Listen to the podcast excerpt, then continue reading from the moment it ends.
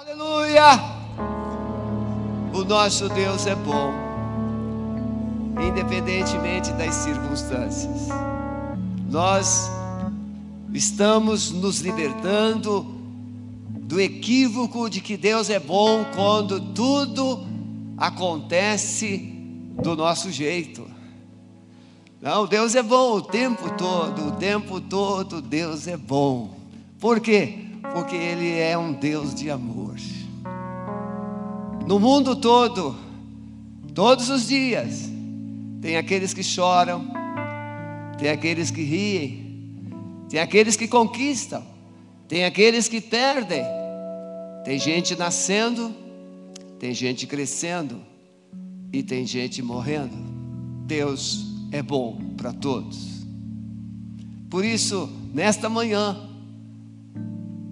terceiro domingo de abril de 2020, eu quero profetizar na sua vida que esse dia será o começo de um novo tempo na sua história. Nós temos famílias que estão chorando, nós temos famílias que estão vivendo uma ansiedade sem precedentes, sem limites. Mas eu quero profetizar que nesta manhã o seu coração vai se aquietar, você vai se levantar, os seus olhos voltarão a brilhar, e você se alegrará no Senhor, como Abacuque diz: Ainda que a figueira não floresça, que não haja fruto na vide, que nos currais não hajam vacas, que o produto da oliveira minta, todavia eu me alegrarei no Senhor, no Deus da minha salvação. O Senhor Jeová é a minha força. Recebe essa palavra, sacode a poeira e se levante, porque está começando uma nova história na sua vida, na sua família, como está começando uma nova história na Alameda. A Alameda está se redescobrindo, a Alameda está se reinventando, porque chegaremos a lugares mais distantes a partir dessa crise. Ontem à noite, nós tivemos momento sui generis, histórico no nosso condomínio. Meu condomínio tem 72 famílias, 72 apartamentos. E juntamente com um grupo de irmãos, o Lipe, a Késia, a Cássia, a Sueli e outros irmãos, nós fizemos uma caminhada de oração, uma serenata em todo o condomínio, com autorização do síndico, e nós fomos de bloco em bloco. E foi lindo porque as famílias foram chegando às janelas, algumas saíam na porta e elas ficavam de braços abertos. E famílias vinham pedindo para que nós não deixássemos o apartamento dela sem uma oração. Mas o mais lindo foi que as famílias começaram a seguir a serenata. A serenata começou no bloco 7 e foi circulando, e quando retornamos, nós estávamos com um grupo três vezes do tamanho do início. E eu quero profetizar que o condomínio Esplanada nunca mais será o mesmo. A cura chegou, a esperança chegou, o medo foi embora, o cativeiro foi quebrado e a vida será abundante nos corredores de cada apartamento, de cada casa. Recebe essa palavra, você que está nos acompanhando, porque isso também vai acontecer com você. Amém? Bem, você que está em casa, eu, eu participo de cultos também, é? ao vivo, na sexta-feira, nem sempre eu estou aqui, no sábado, mas em casa é um pouco diferente. Aqui, mesmo com essas cadeiras, nós temos um grupo bem reduzido, mas a gente vibra com esse timaço aqui. Esse povo ungido de Deus que está aqui. Esse louvor que sobe os céus. Os céus foram sacudidos pelo louvor que subiu daqui nessa manhã. E quando os céus se movem, a terra se rende Então em casa também eu me esforço para eu não ficar pensando que eu não estou no culto. Então você precisa se esforçar. Não se contente em sintonizar o seu aparelho. Você precisa se esforçar, entrar no clima, entrar no espírito, adorar, bem dizer, atrair a presença de Deus para sua casa, para sua família. Porque coisas tremendas acontecerão. Amém? Prefeito Rafael Greca de Curitiba, numa das palavras dessa semana, ele lançou o desafio pedindo ajuda às igrejas para que as igrejas se mobilizem para é, atender algumas necessidades que a população, obviamente, é, revela nesses dias de pandemia. Além das necessidades, ele citou, por exemplo, um supermercado, festival, que está doando 5 mil cestas básicas mil para a prefeitura distribuir com as, a área social e quatro mil serão distribuídas dentro do próprio supermercado para clientes que o supermercado vai direcionar. Parabéns ao Supermercado Festival. Alameda também distribui, não de uma vez cinco mil, mas ela distribui todos os meses, como nós fizemos na crise passada, o Hospital Evangélico, 40 toneladas.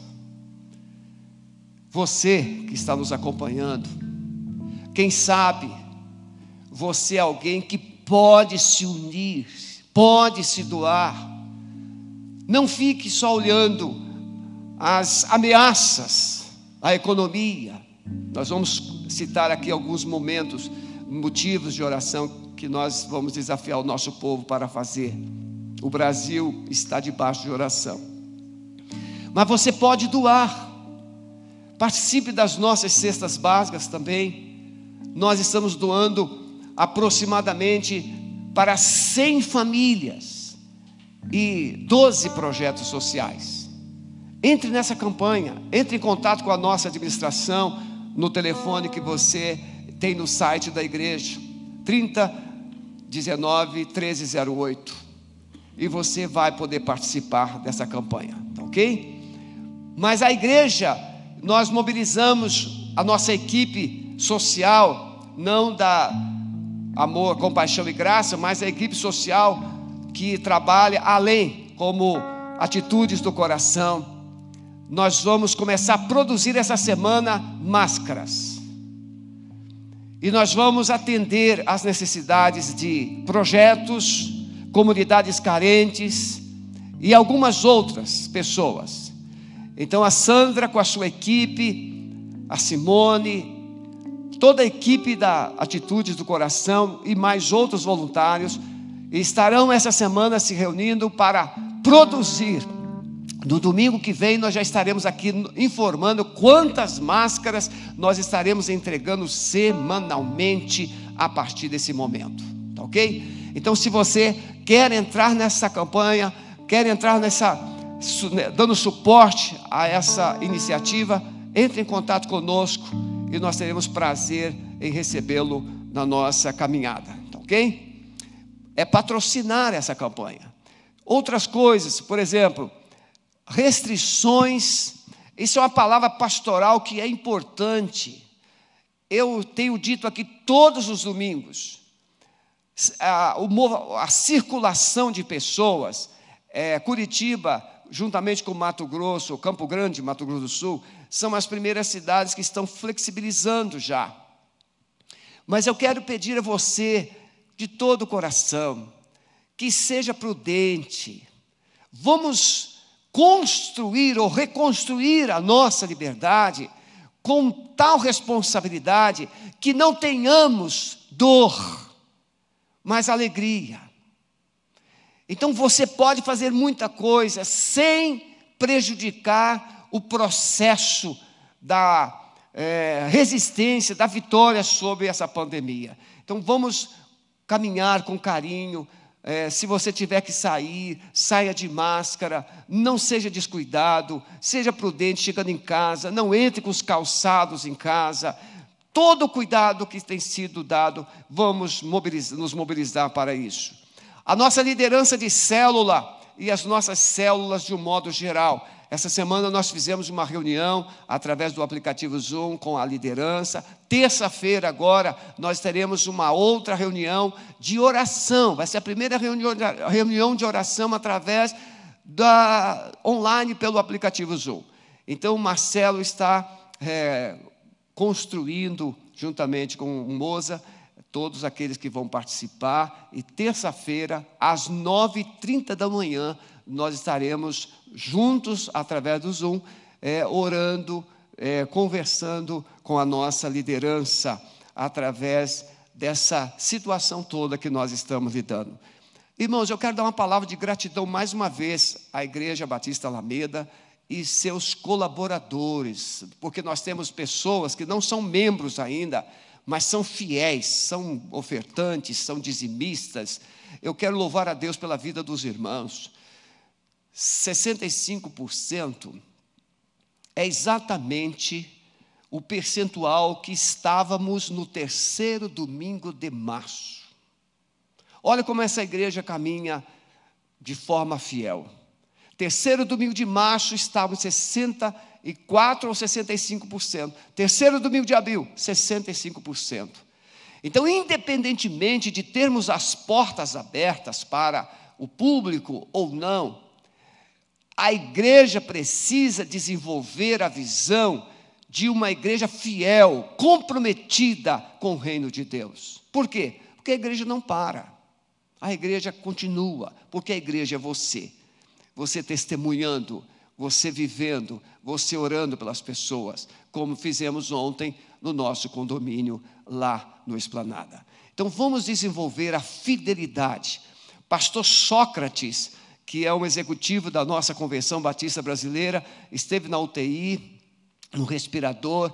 Ontem a família informou, ele já saiu do respirador, já está bem melhor. Então nós queremos louvar a Deus pela recuperação do pastor Sócrates e de muitos outros que têm sido objetos do clamor das orações da nossa igreja.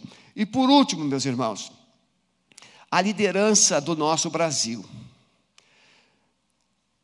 Quem está acompanhando a mídia sabe o que está acontecendo. Nós temos uma situação é, difícil, porque o emprego, as empresas estão fechadas, o comércio está fechado, então não há rotatividade, não há vendas, não há produção, e quando não há nada disso, também não há arrecadação. E até onde eu conheço o brasileiro, essa flexibilidade de, olha, você pode é, deixar de pagar a conta de luz. Todo mundo vai deixar. Nós, o povo de Deus, somos diferentes. O povo de Deus não deixa de pagar porque há uma flexibilidade. O povo de Deus paga. O povo de Deus honra. Você só não deve honrar aquilo que você não pode. E aí procurar os meios disponíveis. Mas nós somos o povo que honra as autoridades e o Brasil. Então o que está acontecendo? O Congresso Nacional, através da Câmara, nosso presidente da Câmara, aprovou precedentes para que os estados recebam, além daquilo que já foi liberado, uma ajuda financeira, que agora depende do Senado.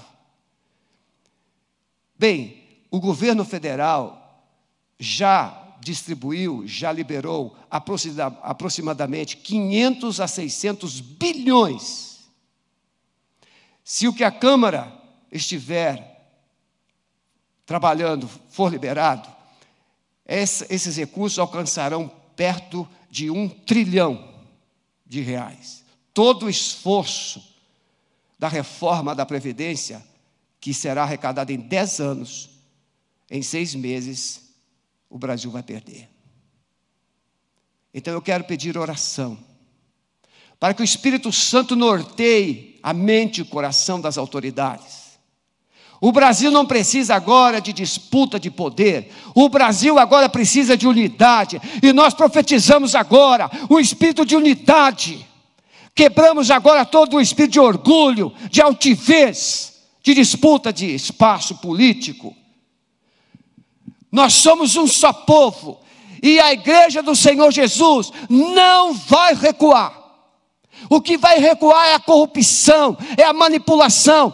Isso vai ter que recuar no nosso país. Chega! E se você é um cristão comprometido, dobre seus joelhos, clame ao Senhor, porque o Brasil é um só. Nós não temos dois Brasis. Nós temos um Brasil só. Então eu conto com as suas orações. Nós já temos um grande grupo orando às seis da manhã, às doze e às dezoito horas, em favor da liderança política e espiritual do nosso país. Entre conosco nessa batalha e chore diante do Senhor. Amém? Nossa palavra desta manhã, uma família digna de ser lembrada em tempo de crise. Bem, eu acredito que a sua família não está vivendo crise mas você pode ver em sua volta sintomas de crise. Aliás, ficar em casa muito tempo com as mesmas pessoas já é uma crise.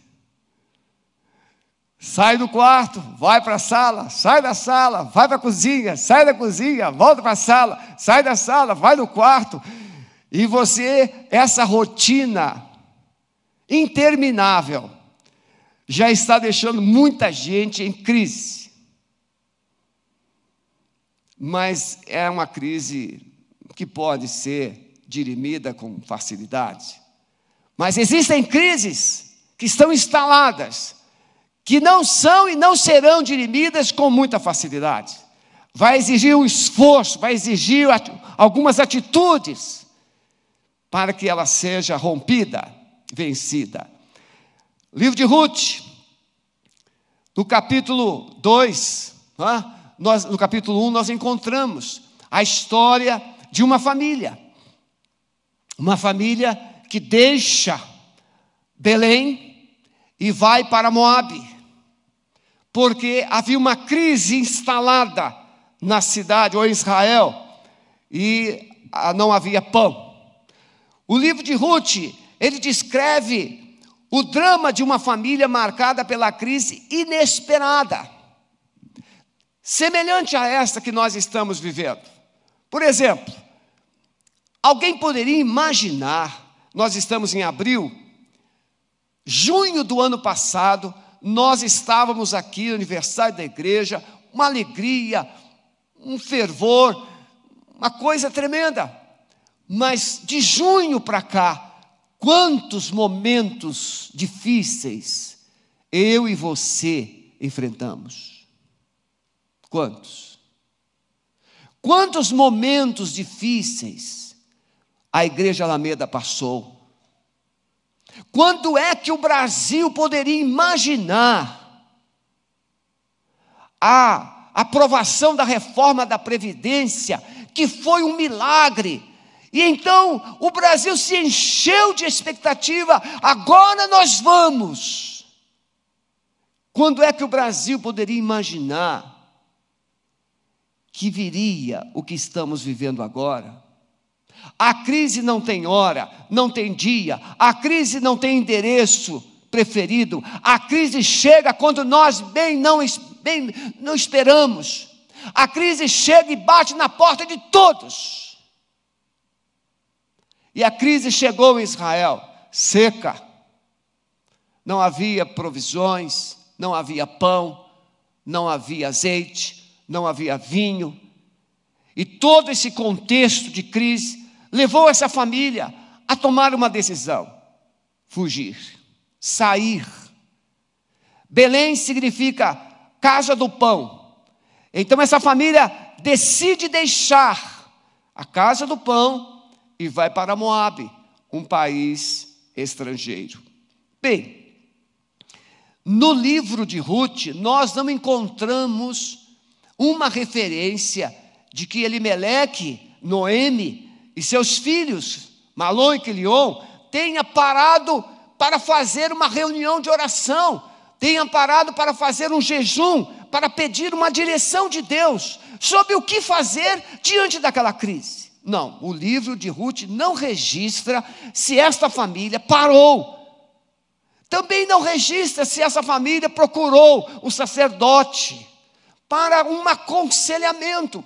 Sacerdote, você é homem de Deus, consulte ao Senhor. Devemos ficar nessa cidade, devemos sair, devemos ir para outro lugar onde há pão, onde há mais possibilidade. Não, o livro de Ruth não registra que a família de Elimelec tenha também procurado um aconselhamento da sua liderança espiritual para tomar aquela decisão. Mas a família tomou a decisão. Vamos embora desse lugar. E o texto vai dizer: quando Noemi retorna, ela diz assim: cheia eu saí.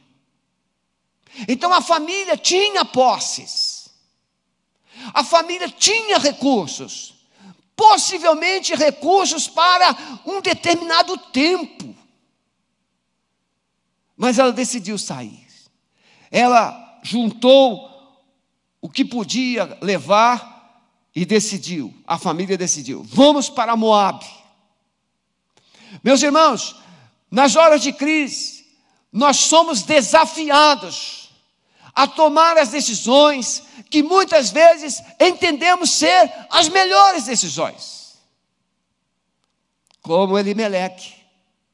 E nós vamos aprender nessa palavra nesta manhã que tomar decisões em tempo de crise exige muito cuidado e muita oração. Então, é uma família marcada pela crise inesperada, traumas, perdas irreparáveis, mas também retrata de uma família que encontra o caminho de volta. Um caminho que levou dez anos para ser reconsiderado. Encontramos nessa história a triste realidade de que fugir Vamos sair daqui. Vamos sair desse casamento. Vamos sair dessa empresa porque ela vai falir. Vamos sair dessa igreja. Vamos sair desse país. Vocês lembram? 2008, 2014. Quantos decidiram sair? E depois, Estados Unidos entrou numa crise e quantos tiveram que voltar? Então, fugir eu conversei com um jovem ontem pelo telefone que saiu do Brasil e foi trabalhar em Portugal. E ele está sendo muito bem sucedido lá. Está trabalhando, já foi com emprego garantido. Então não foi uma fuga direta, mas pode ter sido uma fuga indireta. Ele pode até estar me acompanhando agora. Conversei com ele, pedi que ele acompanhasse. E ele está sendo bem sucedido. Mas eu lembrei, eu lembrei a respeito do relacionamento com Deus. E ele me disse: É, eu não tenho mais aquele relacionamento que tinha antes. Fugir na hora da crise. Você pode deixar valores e princípios que são inegociáveis porque você já priorizou aquilo que você entendeu, julgou ser prioridade. Elimeleque, Noemi e seus filhos, Malon e Quilion, eles fugiram dos problemas, mas não conseguiram escapar das consequências das suas escolhas. Quando nós tomamos uma decisão de sair de algum lugar, de abandonar alguma coisa, alguém, enfim, de romper, de deixar o lugar onde nós estamos, precisamos avaliar todas as possibilidades, todas as consequências. Por exemplo, quando numa crise se tem um pouco de dinheiro guardado, você pode pensar assim: não, esse dinheiro aqui dá para eu passar um ano de crise. Sim, é verdade. Mas é só você que está enfrentando a crise? Há algum parente seu? Há alguma pessoa que você tem conhecimento que está passando dificuldades e você simplesmente está administrando em função da sua própria vida e da sua própria fa família? Não, eu não posso gastar, eu não posso gastar. Escolhas.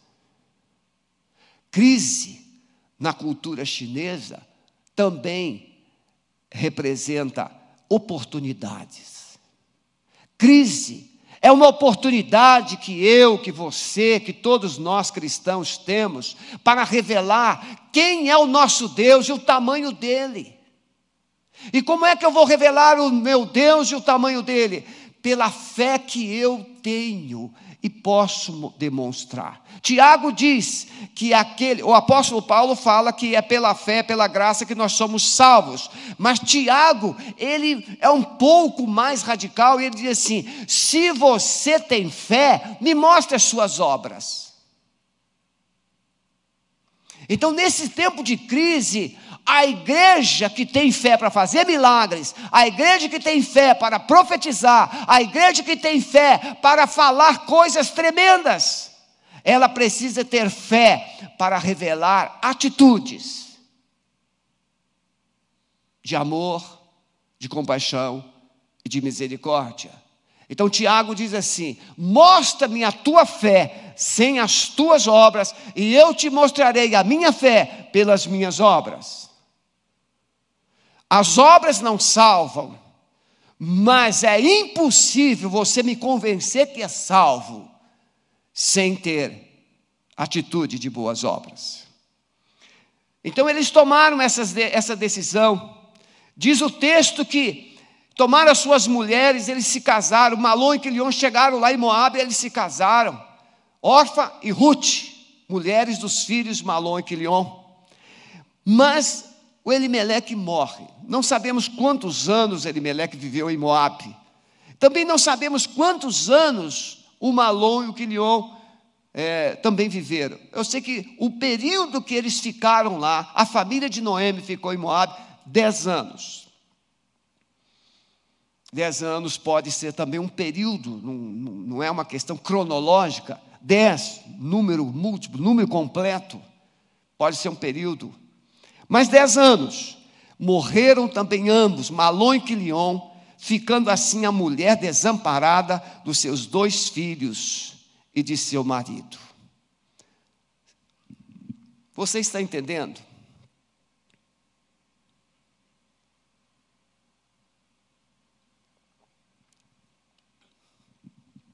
Vamos pensar. Noemi tinha seu marido, seus dois filhos, tinha propriedades, mas decidem fugir.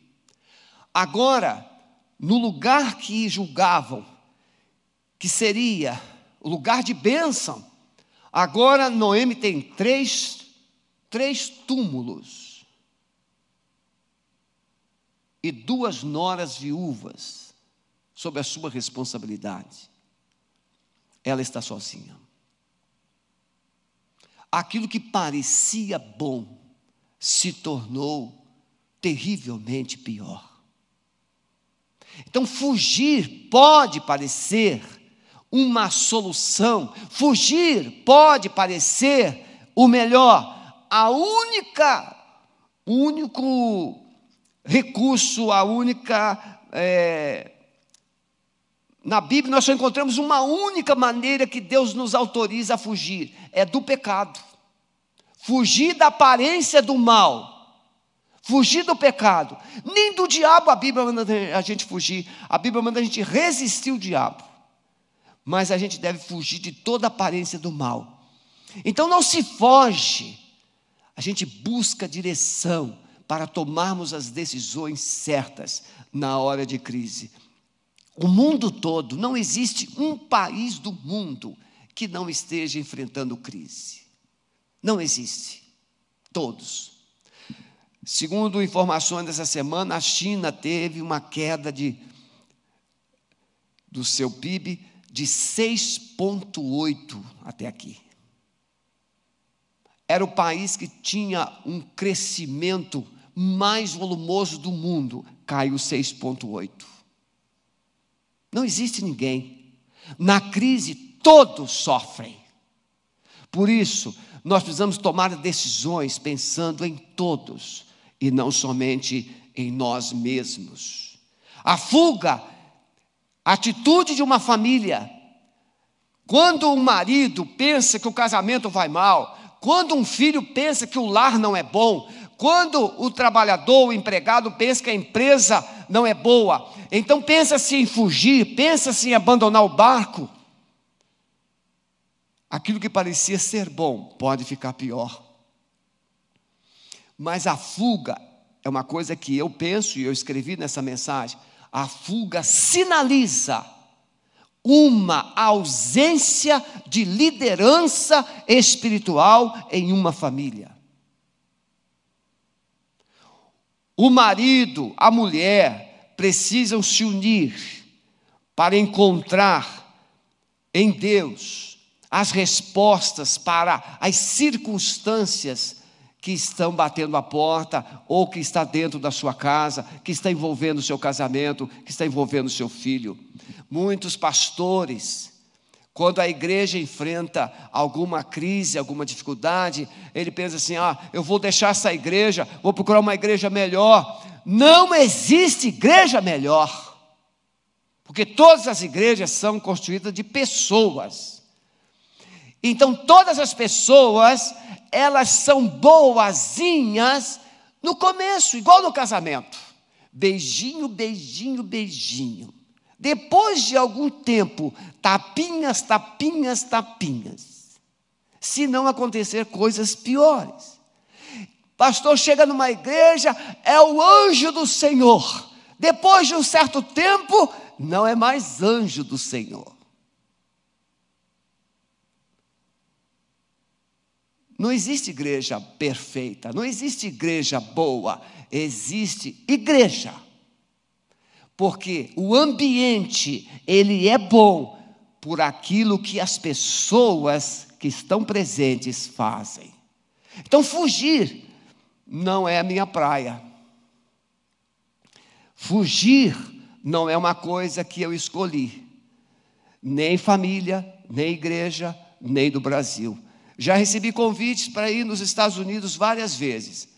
Não falo inglês. Então, é uma coisa que eu tenho pavor.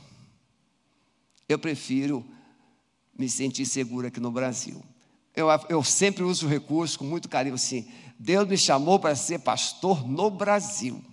É claro que é uma desculpa que eu uso, mas não adianta a gente fugir para tentar resolver os problemas. Como é que a gente faz? Bem, quando os problemas chegam, quando a crise chega, a gente pode ter algumas atitudes: fugir como foi o caso de Noemi, Elimeleque e seus filhos, fugir, ou você pode fingir que a crise não chegou. Não, lá em casa está tudo bem, meu casamento está bem, minha família está bem, está todo mundo se matando, mas você ó, coloca uma máscara, está tudo bem, como é que é? Tudo bem, tudo bem, mas você pode fingir. Segundo, você pode olhar para a crise e fala assim: eu vou me posicionar. Eu vou me posicionar. Eu poderia citar aqui vários exemplos bíblicos. Eu vou me posicionar como Samar, que se posicionou no meio do seu, é, da sua plantação de lentilhas e disse: Eu não vou fugir. Sacou a espada e enfrentou o inimigo sozinho, que o exército de Israel tinha fugido resistir e vencer. Você pode ter essa atitude. E, consequentemente, aprender. O grande tesouro de uma crise é são as lições que nós aprendemos nas crises. Por exemplo, na crise, você descobre quem é verdadeiro. Na crise, você descobre quem realmente te ama. Na crise, você descobre quais são e quem são os seus amigos. E na crise, Deus sabe quem é crente de verdade. Então a crise é uma benção. Quando nós tomamos e revelamos as atitudes corretas, você pode aprender e usar essas experiências. Por exemplo, mamãe que não quer que o bebê fique no chão, no colo, no carrinho o tempo todo. Não, não, não pode sujar, não pode sujar. Irmãos, fosse assim, eu não estaria nem aqui. Porque aqui da minha geração, a gente andava descalço, eu sou lá do interior, andava descalço, colocava chinelo e sapato quando ia para a escola ou para a igreja, ou para um casamento. Andava no meio da lama, comia as coisas sem lavar. Criança, quando uma criança ela é envolvida nesse ambiente é, ameaçador, ela desenvolve anticorpos. E ela então tem capacidade para resistir às bactérias e os vírus. Não fica gripada de qualquer, por qualquer coisa, não fica doentinha. Você já viu aquela, aquele menino, coitadinho, o bichinho, parece, parece até uma, um palitinho assim, que tão fraquinho, por quê? Não deixa o bichinho viver. Solta o guri, deixa correr, deixa se sujar, depois lava, dá um banho nele, bota uma roupa limpa, pronto, acabou. O crente, Jesus não mandou a gente sair do mundo. A Bíblia diz que Jesus diz, nos orientou: no mundo vocês terão aflições, mas vocês tenham ânimo, porque eu já venci esse mundo. A igreja não foge das crises. A igreja não foge dos problemas, mas nós aprendemos nas crises. Por exemplo, quando nós construímos esse templo, nós enfrentamos uma crise. Quando construímos o prédio de educação do Kids, nós estávamos em plena crise no governo Dilma. Crise. Mas na crise, a gente aprende a crer, a gente aprende a se unir, a gente aprende a romper. Então, quando a próxima crise surgir, eu já tenho anticorpos. Então, essa crise do coronavírus, o Covid-19, não vai derrubar a igreja, porque a igreja do Senhor, ela está cheia de anticorpos. Ela é mais do que vencedora. Não são as portas abertas ou fechadas que determinarão se nós sobreviveremos uma crise. Não, é, são os crentes cheios do Espírito Santo, com corações liberais, tanto no sentido igreja quanto no sentido horizontal, para olhar em sua volta.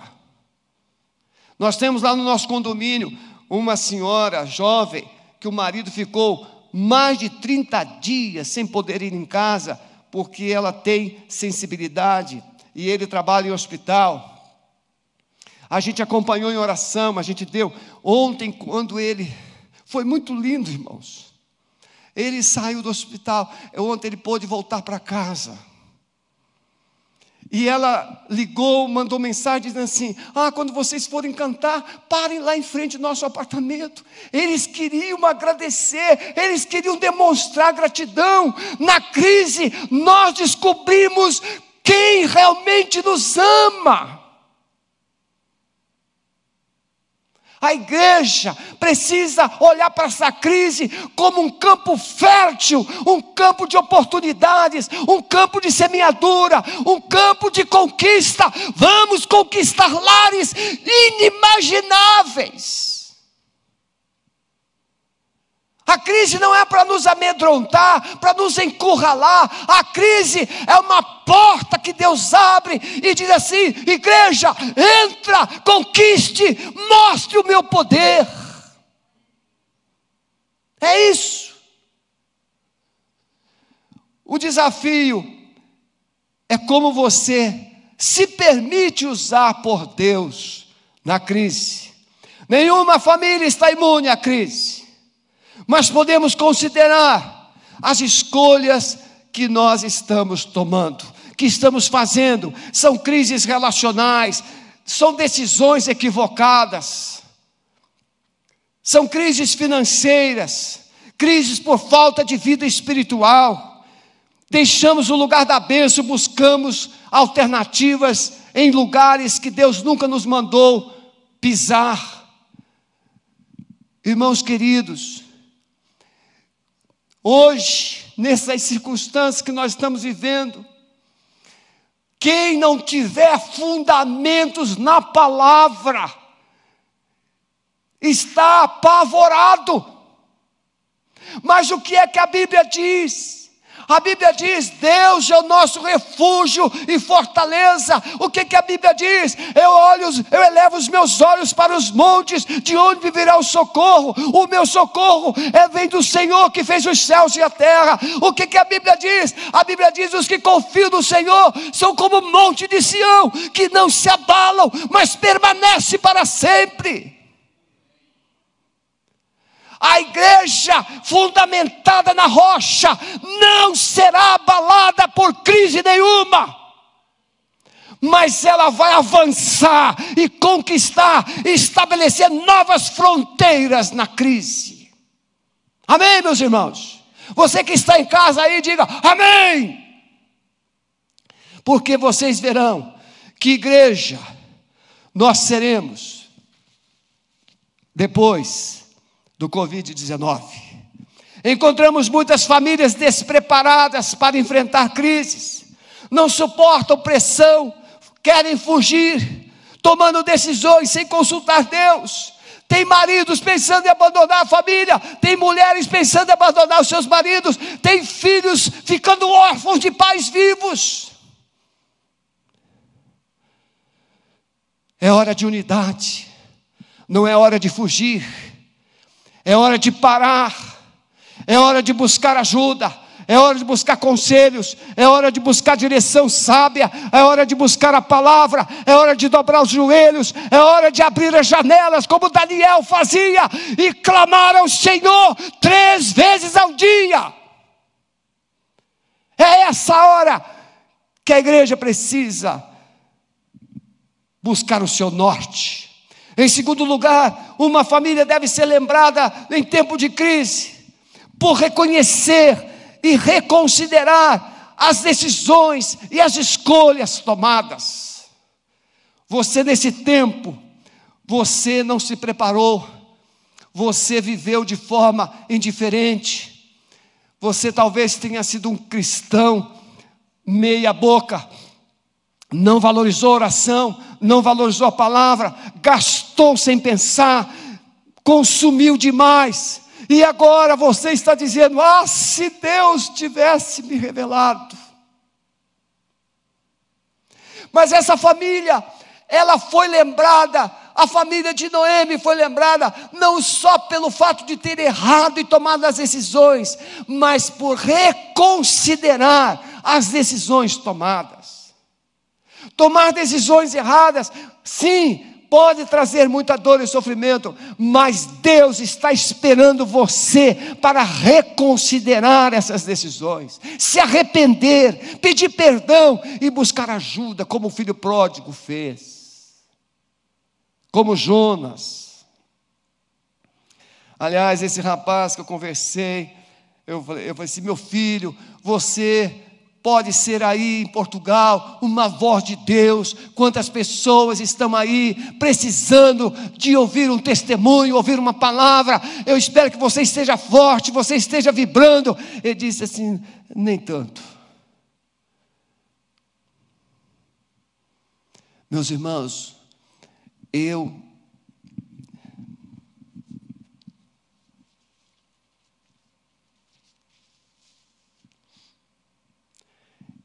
eu estou vivendo um, momento glorioso.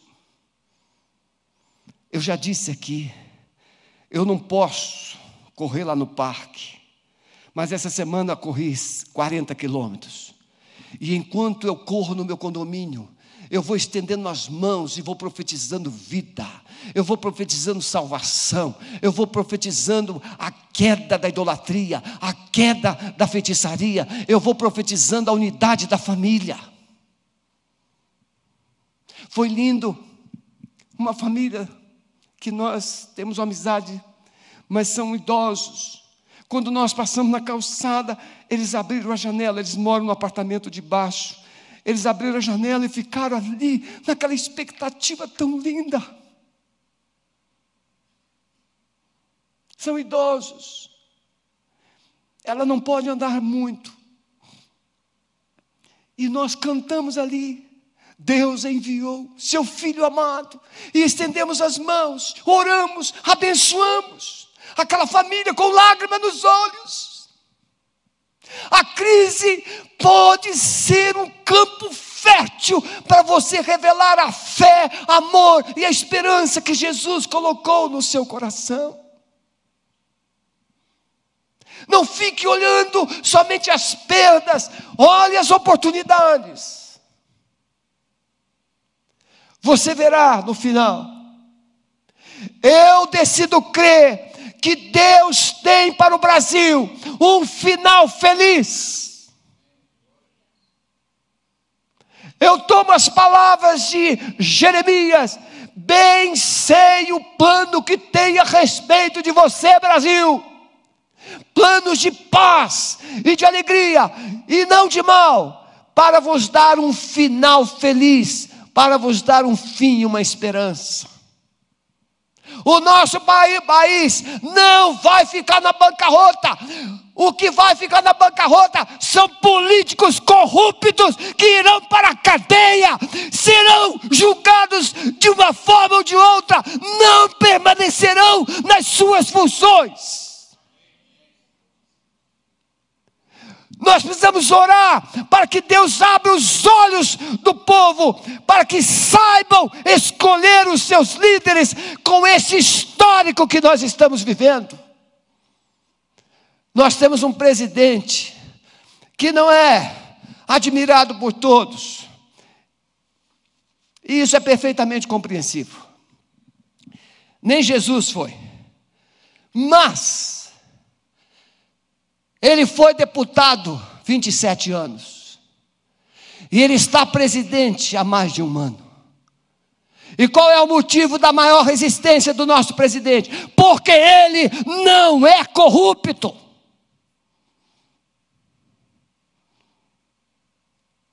Eu quero saber de que lado Deus vai ficar. Você precisa escolher.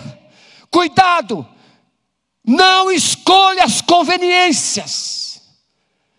Elimeleque e Noemi escolheram as conveniências e foram para Moab e lá perderam tudo que tinha. Noemi saiu com o marido e seus filhos e ela voltou com três certidões de óbito. Meu querido que está me ouvindo, não escolha segundo as suas conveniências, e faça escolhas de fé. E a fé, ela precisa ter fundamentos na palavra de Deus. Eu já escolhi de que lado eu estou. Não podemos culpar a Deus por nossos erros, por nossas escolhas equivocadas.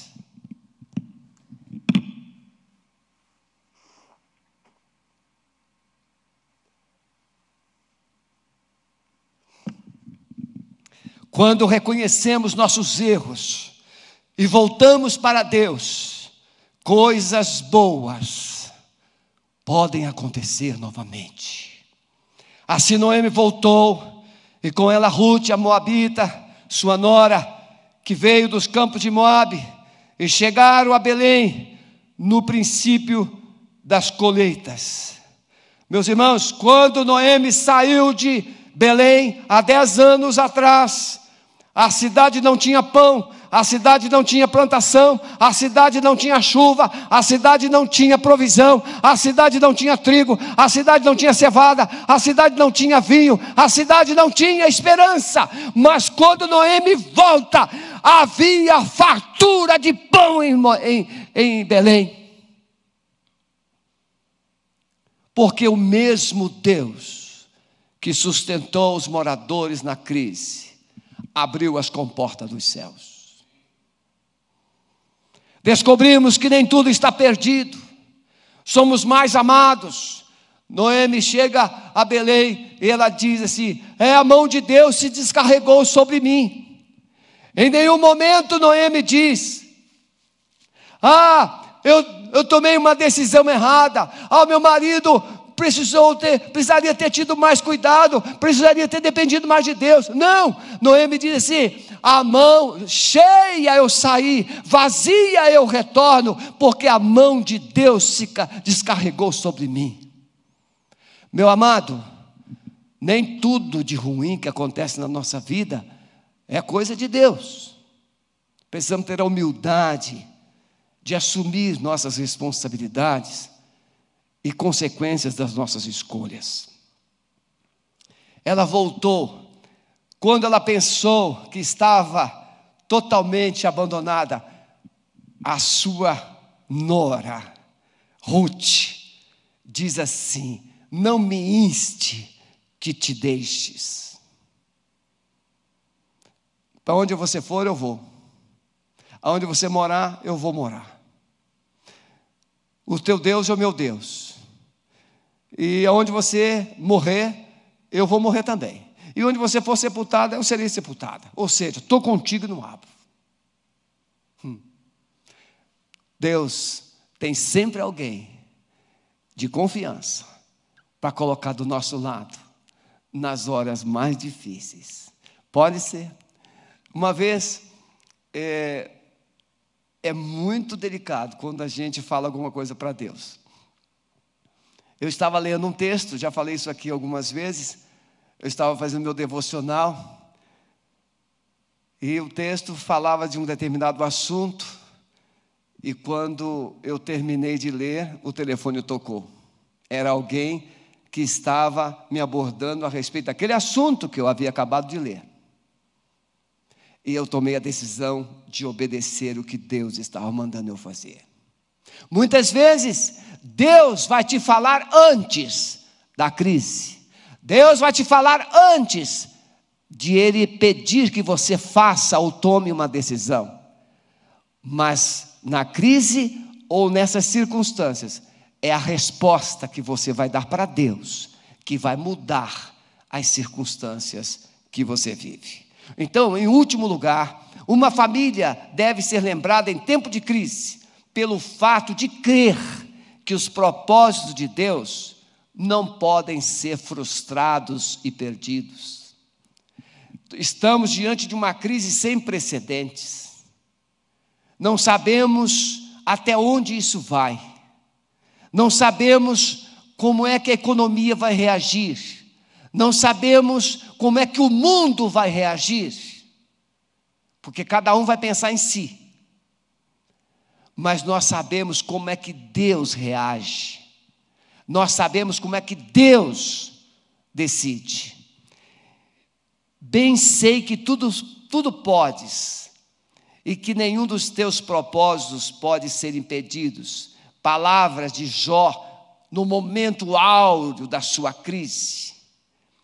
Ruth, ela diz para sua sogra: Não me instes para que te abandones e deixe de te seguir, porque aonde quer que você for, eu irei, onde quer que pousares, ali pousarei eu. O teu povo é o meu povo, o teu Deus é o meu Deus. Onde quer que morreres, morrerei eu, e ali serei sepultada. Faça-me assim o Senhor, e outro tanto, se outra coisa que senão a morte me separar de ti. Eu quero profetizar que é isso que vai acontecer nas famílias do Brasil. As famílias do Brasil, os maridos, as esposas, as mulheres, dirão um para o outro: Não vou te deixar, não vou te abandonar. Essa crise vai ter que recuar, essa crise vai ter que passar, essa crise vai ter que eh, voltar para onde veio, porque nós vamos passar por cima dela. Não vamos abandonar nossos filhos. Irmãos, eu tenho acompanhado cônjuges, seja masculino, seja feminino, eu tenho acompanhado ambos que estão com seus filhos pequenos em casa. Eu estou acompanhando um irmão querido que ele é separado da esposa. Antes dele se converter, ele se separou. E ele tem uma filhinha, mais ou menos de sete anos. Eu estou acompanhando uma outra irmã que está momentaneamente afastada, que também está separada e tem um filhinho, mais ou menos assim, de cinco, seis anos. E eu vejo as dificuldades. Mas assim como Ruth, eu profetizo que na sua casa, esta palavra será proferida. Não me inste que, que, que te deixes. Eu vou ficar com você até o fim. Eu não vou te abandonar. Porque gente de Deus não foge na crise. Gente de Deus olha para a crise e olha para o céu e avança. Um amor verdadeiro. Irmãos, eu falei aqui já no começo. É? Nós vamos descobrir na crise, quem é que nos ama de verdade, um amor verdadeiro que estará disposto a fazer novas caminhadas. É o que Ruth, Ruth não disse para sua sogra só quando ela tinha um marido vivo. Agora Ruth está dizendo para a sogra quando o marido está morto. Ruth estava na sua terra natal, na sua, na, na sua pátria. Na, Noemi está voltando para Israel, para Belém, mas Ruth diz assim: Eu vou com você porque agora você é a minha família. Você crê num Deus que agora Ele é também o meu Deus. Noemi descobre o amor verdadeiro da sua nora, é na crise. Eu quero lançar uma palavra aqui para todas as sogras, noras, sogros e genros. É na hora de crise em uma família que se descobre quem realmente ama. Amor verdadeiro estará disposto a fazer novas caminhadas. O amor verdadeiro renova alianças. Ah, nós talvez tenhamos que refazer casamentos. Porque na crise o amor verdadeiro borbulhou, floresceu. Ah, aquele divórcio que já estava lá prontinho para ser assinado, rasga esse papel e reconsidere, tome a decisão que Deus quer que você tome de unir a sua família, de abençoar a sua casa, abençoar a sua geração, sua descendência. Quero concluir essa mensagem. Você deseja ser uma família digna de ser lembrada nesse tempo de crise? Daqui a dez anos, você dirá, no ano 2030. Você dirá assim: olha, em 2020, vivemos uma crise no Brasil. Empregos foram perdidos, reservas econômicas foram perdidas, vivemos umas dificuldades tremendas, mas nós nos fortalecemos em Deus. Irmãos, eu quero profetizar que essa palavra minha chegará ao coração do nosso presidente e de todas as autoridades instituídas no nosso Brasil. Ontem eu estava orando por ele e me veio o coração quatro atitudes para vencer em tempo de crise. Em tempo de crise a gente chora. A gente olha para um lado, a gente olha para o outro, a gente vê cinzas, a gente vê perdas, a gente vê ou a gente não vê o que gostaríamos de ver, e a gente chora, chora. Pode chorar, pode chorar. Você tem o direito de chorar, pode chorar. Eu creio que o nosso presidente é durão, mas lá no seu particular ele chora. Eu creio que você é um marido, uma mulher durona, mas você chora. Segunda coisa, para você responder diante da crise. Não basta só você ficar chorando, chorando, chorando e se lamentando. Você precisa se fortalecer. Enxugue essas lágrimas, sacode essa poeira e traga à memória o Deus que você crê.